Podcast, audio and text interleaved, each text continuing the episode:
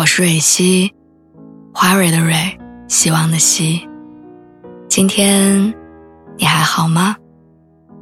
你可以在微信公众号和微博中搜索“蕊希”，每天晚上我都会用一段声音陪你入睡。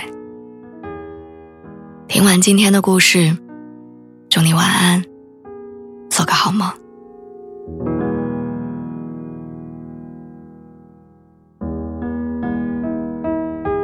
最近一段时间，我在读社会学家上野千鹤子老师的书，在聊到自己家庭的时候，他曾经写过这样一段话。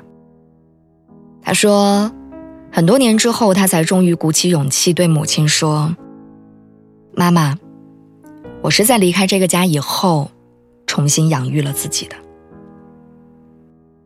第一次读到这句的时候，眼泪根本止不住。我想，凡是在年少的时光里真正感受过艰辛，又花费很多力气去缝缝补补的小孩儿，才能明白它所蕴含的痛苦跟力量。我是一个在没有那么富裕的家庭里长大的孩子，小时候的我经常会用“没那么富裕”来代替穷，因为听起来很有盼头，好像只要长大挣钱了，一切就都会好起来。从小到大，我都是捡我表姐的衣服穿，唯一的玩具是妈妈用碎布缝的沙包。也因为平时不怎么吃零食，所以这些年我一颗蛀牙都没长。记忆当中，北方的冬天总是冷得吓人。有一次穿的少了，向来好脾气的爸爸头一回大骂我一顿。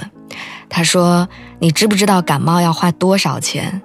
咱家哪有钱看病？”那段时间，我只要想起这句话，就会躲起来哭。我怪全世界为什么只有我的日子最苦，又心疼比我还苦的爸妈，好像养了一个吃穿用度都要花钱的拖油瓶。于是我拼了命的学习，周末从来不跟朋友去逛街，那些连商标都泛着光的运动鞋我买不起。印象最深的是上大学以后，寝室每一个人。都有半格柜子用来装换季的衣服，而我的柜子它永远都填不满。它就像是又深又黑、四处透风的匣子，装满我空荡荡的十几年。所以我很早就知道，成长烙在你身体里的印记，无论是贫穷、暴力，还是感受不到被爱，它都会把一个小孩子搓圆、捏扁。最终，形塑成皱皱巴巴的样子。我是在离开家的这些年里，才慢慢学会把自己展平的。我终于舍得换掉了一个要卡很久的手机，从走进一家店铺跟导购员说我想要橱窗里的那双鞋，也从爱情当中逐渐挺直腰板把敏感和自卑一点点的放下来，努力赚钱。用物质去补生活上的短缺，也没有忘记阅读，让精神世界丰盈饱满的再长一次。所以我始终觉得这是我成年之后做的最正确的一件事情。前几天在家楼下，看见两个小学生商量着凑钱买一份烤冷面，当时排队的人很多，他们一直纠结要按谁的口味加料。我看出来老板有点不耐烦，语气也不好，就直接跟他说：“给孩子来两份儿吧，我补剩下的钱。”起初两个孩子害羞的拒绝，然后几番推辞就答应了。走的时候，其中一个男孩用签子戳上了几块烤肠递给我，然后笑着跟我说：“谢谢。”有一瞬间，我仿佛在他们张扬的脸上看见了自己贫瘠的童年，那个曾经在炸串摊前不停徘徊的背影，他好像终于尝到了迟来的那口味道，那是热气腾腾的快乐。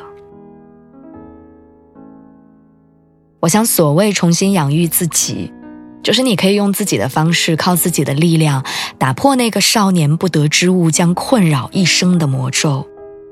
最后鼓起勇气走出父母为你写的那套剧本。心理学上有个名词叫“内心的小孩儿”，他保留着我们没能释放的情绪、难以消解的痛苦和内心深处的渴求。如果从小过得幸福，那么内在的小孩就会开朗乐观的看待世界；而如果小时候负面回忆太多，那么他就会陷入悲伤跟沮丧。你可能会像李雪琴那样，从来不敢真正开口去要自己喜欢的东西，或者你是徐志胜，因为害怕系鞋带的时候朋友不等自己，就那么散着磕磕绊绊的走了一路。你比谁都清楚，教育孩子是让他成为自己想要成为的人，因为那是你花了半辈子才能抚平的印记。我们总说人要跟自己和解，和解其实是陪着内心的小孩长大，用你希望被善待的样子，把之前所有的缺口补足，从受伤的原生家庭里走出来，从苦过的生活环境当中熬过来。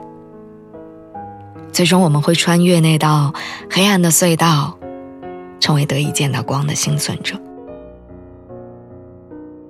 我特别喜欢《哈利波特》全书结尾的那句话：“伤疤已经十九年没有疼过了，一切太平。”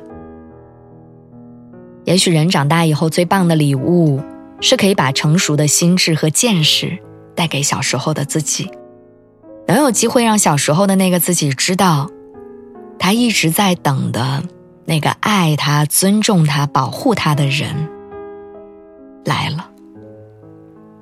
那个人是你自己，也只能是你自己。